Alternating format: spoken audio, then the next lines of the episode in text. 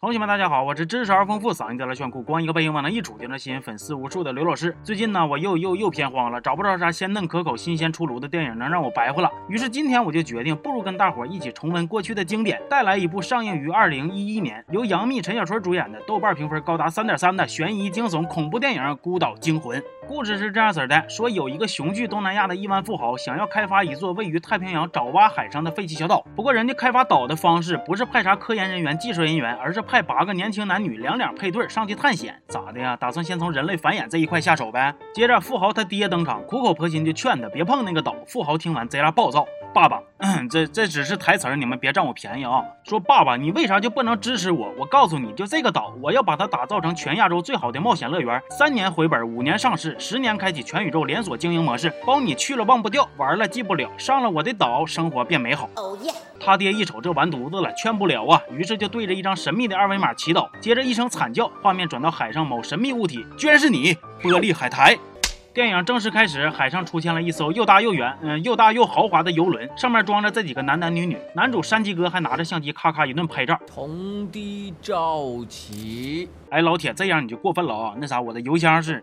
大幂幂扮演的女主晕了船，躲一边拉哇哇吐啊。小辫男过来安慰她，你没事吧？大幂幂害羞一笑，没事儿，就吃溜溜梅。接着海苔越来越多，把游轮都给干沉了。一行人流落到了荒岛，大伙上岸之后就开始抱怨，说没有地图。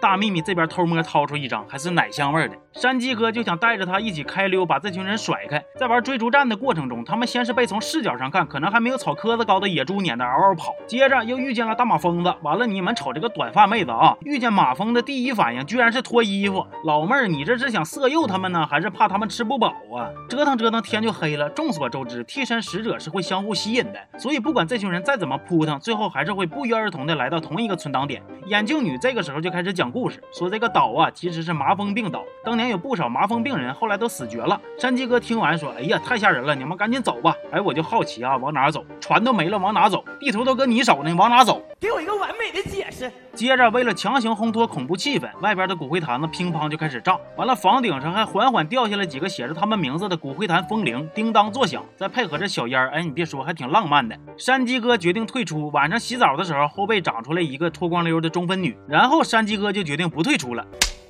中分女说呀，如果你把地图给我，赢了的奖金咱俩就四六开，你六我四，再加上我自己。结果旁边又钻出来一个嗲嗲妹，不要脸啊！嗲嗲妹也脱了，然后说呢，我可以跟你三七开，她能做的我也能做。哼，你这还好意思说别人不要脸呢？对于你们这种行为呀，我只有一句话想说，还有没有出价二八开的了？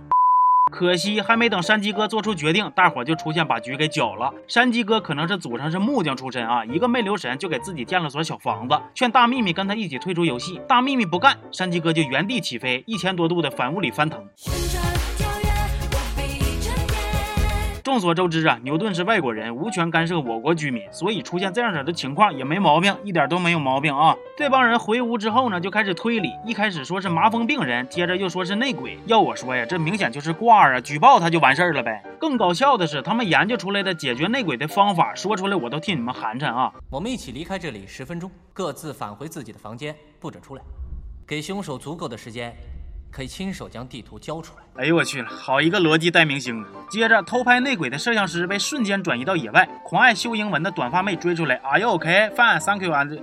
给摄影师气的，我 O 不 OK？你看不着啊，还是咋的呀？短发女突然被神秘力量倒吊着拎起来，唰撇出去，咣当又掉回来。哎呦我的老天爷呀，这是 cosplay 回旋镖啊，还是咋的呀？再然后，这剩下的人就开始吵架，吵着吵着，大家别冲动。好一场热闹有趣的碰瓷儿大会呀！第二天，大幂幂刚一睁眼，就对着空气一顿爆炸输出。大伙发现了失踪的摄像师，本来还有口气儿，结果小辫男因为害怕，回身就是一脚啊！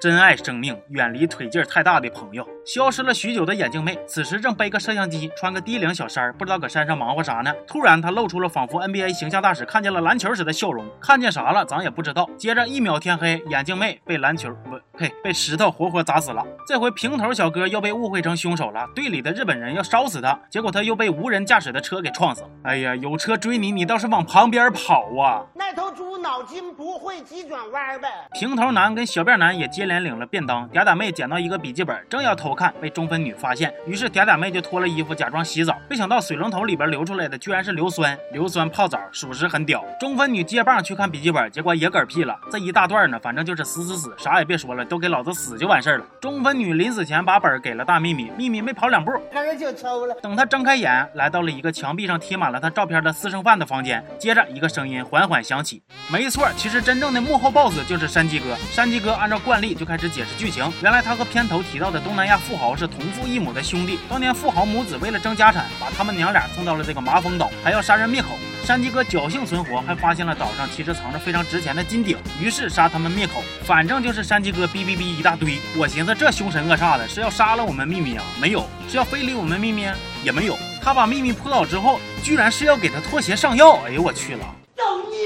终于，大秘密绝地反攻，成功逃脱出来，最后惊鸿一瞥，全片到此结束。就这部电影啊，啥剧情啊、演技啊，我连提都不想提了，不配浪费咱们脑细胞去分析。最让我生气的是这个制作，本来看着就难受闹心，结果那个镜头还咔咔的不停晃的，带给观众一个半小时的豪华晕车体验。还有那个音效啊，拍不出吓人的效果，就全指着音效来，一惊一乍都是基本操作了。他们能让野猪跑出马蹄声，女演员尖叫成受了惊的海绵宝宝，大伙说这是不是有点过分了？总而言之，这就是一部毫无技术含量的卖肉电影。心疼我秘密和山鸡哥，没看过的同学就别去看了啊！至于我为啥要看，讲道理，啥卖肉不卖肉的根本都不重要，我主要还是有一颗热爱挑战的心，行吧？这期就到这儿了，我是刘老师，咱们下期见。